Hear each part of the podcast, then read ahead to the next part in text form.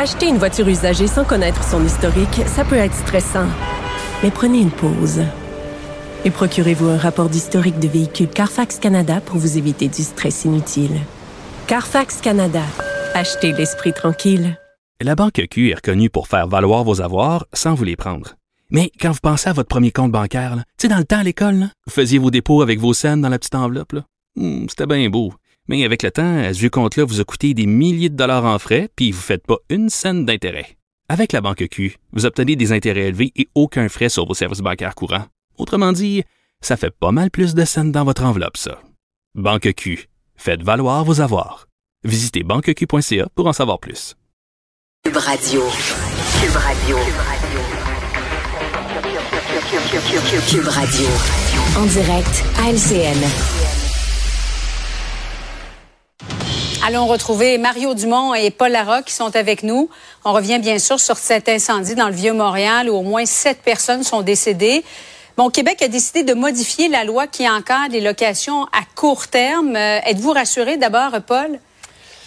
Julie, quand on, regarde ce qui s'est passé, on retourne ça de tout bord, de tout côté, c'est clair qu'il faut faire... Il y a trois paliers de responsabilité, enfin quatre. Les locataires, ceux qui s'y trouvaient, mais il y a le, propriétaire. Quel est son rôle dans, dans ces événements? Était-il ou non conforme au règlement? La ville, maintenant. Est-ce qu'il y avait des, inspections? Il n'y en avait pas, semble-t-il, mais comment se fait-il, selon les témoignages qu'on entendait, qui glaçaient le sang en, fin de semaine, aucune alarme? Euh, cette jeune femme qui a appelé le 911 disant qu'il n'y avait pas de fenêtre mm. Dans l'appartement où elle se trouvait. C'est pas normal, Julien, en 2023, des, logements comme ça. Et il y a le gouvernement du Québec également qui a, son bout de responsabilité. Allons au-delà du match de ping-pong auquel on a assisté en fin de semaine. Là, c'est pas de ma responsabilité, c'est de la tienne. Puis on s'est envoyé la balle. Euh, en tout cas, Caroline Proux a, quand même annoncé quelque chose d'intéressant aujourd'hui sur le, phénomène des, des, logements locatifs à court terme, s'inspirant de la Californie. Et cette fois-là, ben, il y aura des amendes pour ça. Il y aura obligation d'avoir une certification, donc en principe pas de logement irrégulier. Euh, euh, une certification, il faut une certification pour le louer sur la, plateforme Airbnb. Donc, en principe, ça, resserre les mailles du filet. Mario, Airbnb ou pas, il y a quand même des questions qui demeurent concernant la conformité du bâtiment. Dans le fond, le problème, il, n'est pas là. Oui, ben en fait, c'est deux enjeux. En fait, le premier problème, évidemment, c'en est un de sécurité. Quand des vies sont perdues, euh, si on a des appartements qui sont pas conformes, s'il n'y a pas les, alarmes, etc. Euh, donc ça, l'enquête va porter là-dessus.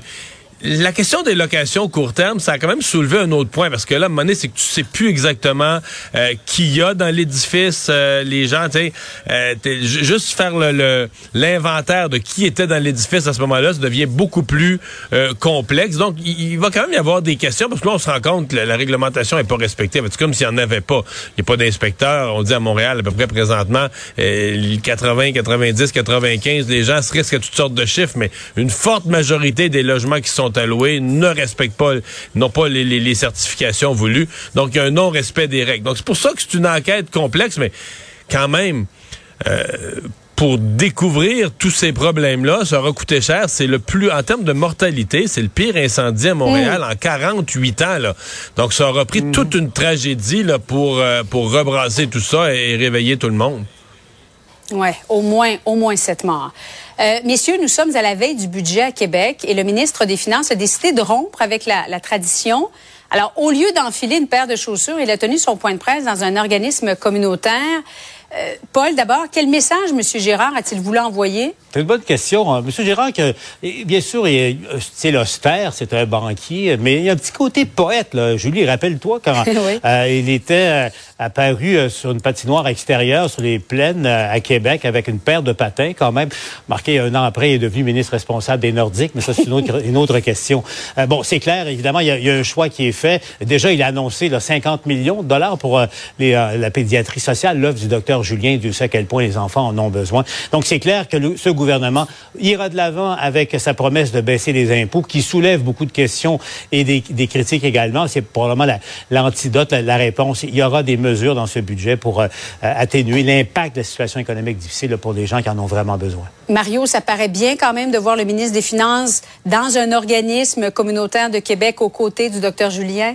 Ouais, mais je pense que Paul met le doigt dessus.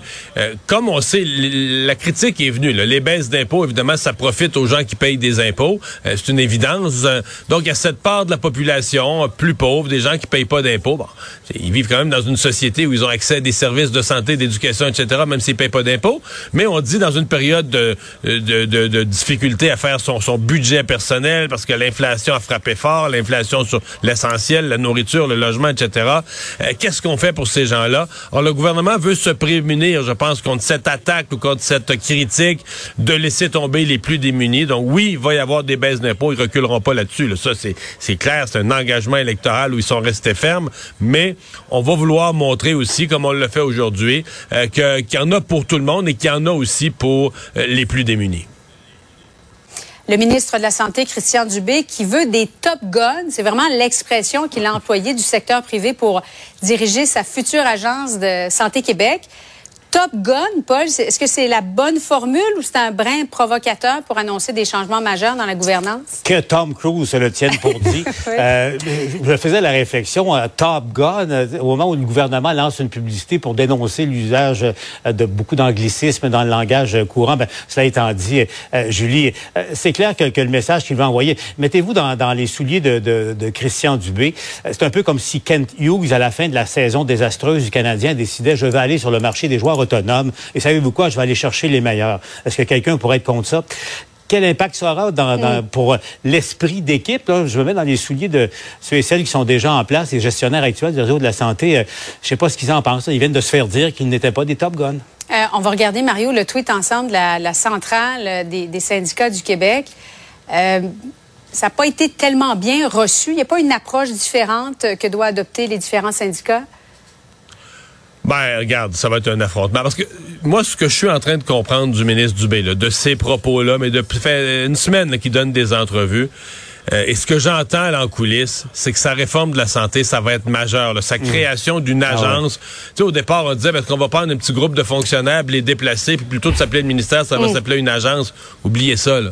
Ça va être des changements majeurs des règles du jeu. Ça va être une réforme en profondeur. Et les syndicats commencent à faire des tweets, mais peut-être qu'à la fin, ils vont être dans la rue. Là. Moi, je pense que c'est peut-être qu'il y a des changements en profondeur et qui vont brasser ceux qui aiment pas se faire brasser pour espérer donner un jour des services à la population. Ouais, faire trembler les colonnes du temple, comme le premier ministre l'a dit. Paul Larocque, Mario Dumont, merci beaucoup à vous deux. Bonne soirée.